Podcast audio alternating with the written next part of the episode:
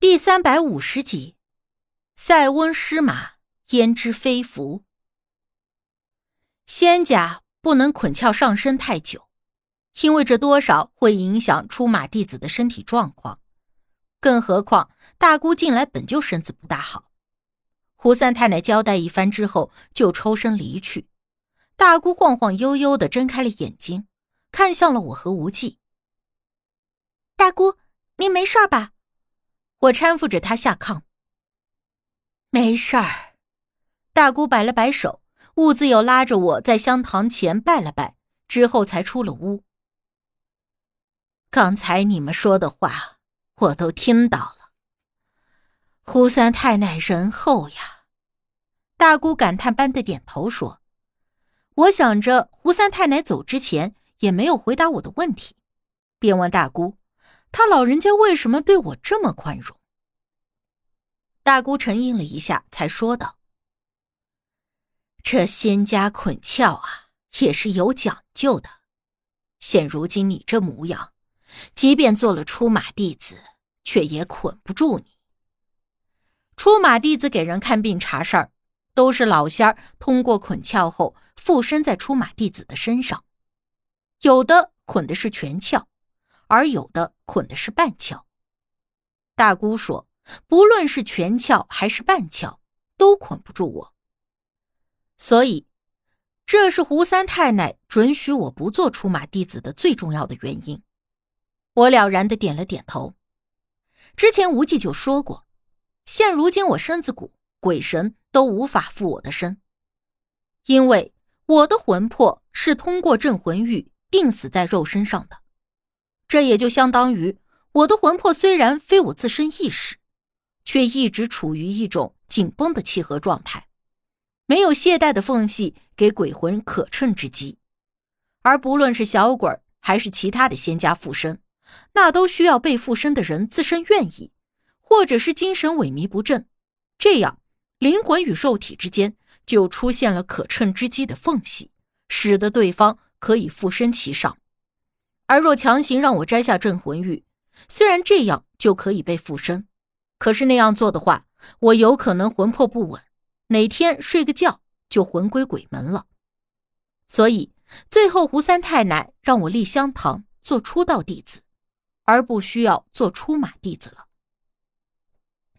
其实这也正合了我的心思。之前我和无忌还讨论过这出马弟子和出道弟子之间的差距来着。当时我就希望能够成为出道弟子，只是碍于当年我爸妈和老仙儿定下了承诺，所以这事儿不是我能说了算的。但是这阴差阳错的，没想到如今还真的达成了我的所愿。这也正是印证了那句话：“塞翁失马，焉知非福。”今晚算是解决了一件困扰了我好几年的问题，心情大好到兴奋的睡不着觉。这也导致第二天早晨起来时，镜子里的我顶着两个大大的黑眼圈。大姑一大早起来以后，就开始看日子，看看哪一日适合给我立香堂。只是看了近期的半个多月内都没有适当的好日子。无忌说：“小生立的香堂只为供奉，所以家中有人即可。等他回了学校以后，倒也无妨。”大姑想了想，也点了点头。确实是这么个道理。那就定在这一天吧。大姑指了指黄历上的一个日期，那是一个月后了。彼时我应该已经在学校了。啊，我不在场也可以的吗？我并不是很明白的问。大姑点了点头。出道和出马不一样。倒也没那么多的要求，只是麝香堂，你爸妈在家也是一样的。但是当天晚上你得抽空回家上炷香。那倒是没问题，我们家离学校也并不是很远。我立刻就点了点头，应道：“立香堂的事儿就算这么定下了，且等着一个月之后。只是当晚。”胡三太奶看无忌时的那个表情，我一直都忘不掉。而且总觉得胡三太奶和无忌之间有什么事情是瞒着我的。但是想想又觉得可能性不是很大。胡三太奶是仙家，无忌再怎么有本事，也只是一个凡人，他们又怎么会认识呢？在想什么？无忌不知道什么时候坐在了我的身边，温柔的问道。我狐疑的回头看他。你是不是认识胡三太奶？什么？那晚我问胡三太奶，为什么对我那么宽容的时候，他没有回答我，反而是看着你笑了笑。我解释道。无忌闻言一声轻笑。胡三太奶，我当然认得。他是受四方尊敬供奉的仙家，而他老人家神通广大，想必也是知道我的。这算不算是认识？你知道我问的不是这个。我皱眉。那你问什么？无忌笑看着我，反问道：“我……我被他那笑眯眯的样子气得语塞。不过也是，其实究竟想要问什么，我自己都不知道。啊，算了算了，懒得问你了。每次问你什么，你都是打马虎眼儿。”我瘪了瘪嘴角，白了他一眼。无忌笑了笑，倒是什么都没有解释。只是这一天，我没再追问他，却来了个意外之人追问他。晌午，我们吃过了饭，我正趴在炕上犯困来着。大姑拍了拍我的后背，让我困了就睡下，不然这脑袋一点一点的在磕着了下巴。我抓了个枕头。挪到炕头，还真的打算眯上一会儿，但是突然听到有人在外头拍大门叫门的声音。这谁呀？大中午的！我寻思着，肯定不是村里的人，因为村里的熟人都知道，只要大门没插上，有啥事儿都可以直接进门来找大姑。而这一直在外面敲门不进来的，那就是外人了。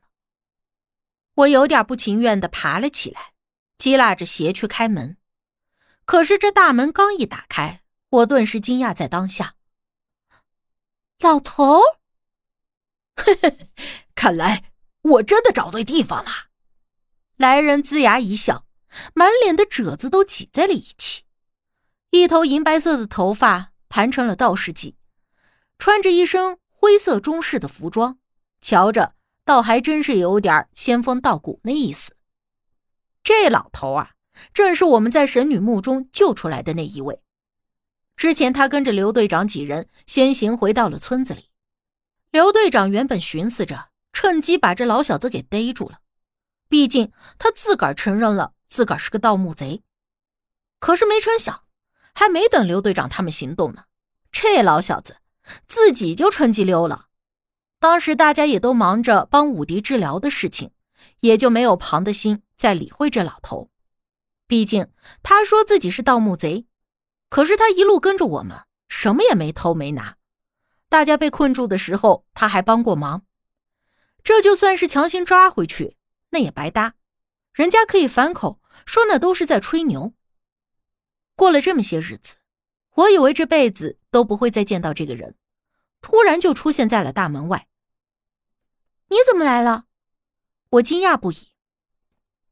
哟，这说的什么话？咱们也算是同生共死，就不请我进去坐坐？哎，小哥在家吗？这老头说着话，还没等我请字说出口，就直接背着手大摇大摆的进了院子，眼珠子咕噜噜的四处瞄。你来找他的？我问道。啊，是啊，在里头他救了我一命，于情于理的，我也得来当面道谢呀。你说是不？他摆出了一副冠冕堂皇的模样。我心知这老头可不是什么善茬，但是想着当时在古墓里，我们被困在水里，他原本是可以自己逃跑的。但却还是回头帮了我们一把，于是也不太好拒人于千里之外。他不在，出去了，你进来坐会吧。我招呼他进屋。虽然邀请他进屋是出于礼貌，但实则我私心里还是有点事儿想要问他来着。他笑眯眯的点了点头，跟着我进了屋里。大姑问我：“来客人了？”“，是我和无忌认识的一个人，来找无忌的。”我也没说我们到底在哪里认识的，免得大姑听了担心。哦，那就请人家进来坐吧。大姑应声道。我把人带进了屋里，老头倒是一副江湖文人的做派，作揖问好。在下顾福生，久仰久仰。我忍不住扑哧一笑。你认识我大姑吗？上来就久仰，识得识得，我这一路找来呀，得闻仙姑不少佳话呢。顾福生依旧笑眯眯的，一副好脾气的模样。我寻思着，待会儿吴继好回来了，到时候就没机会和老头单独说话，便趁机说，干等着也无趣，带着他到村里到处转转。大姑也没有反对。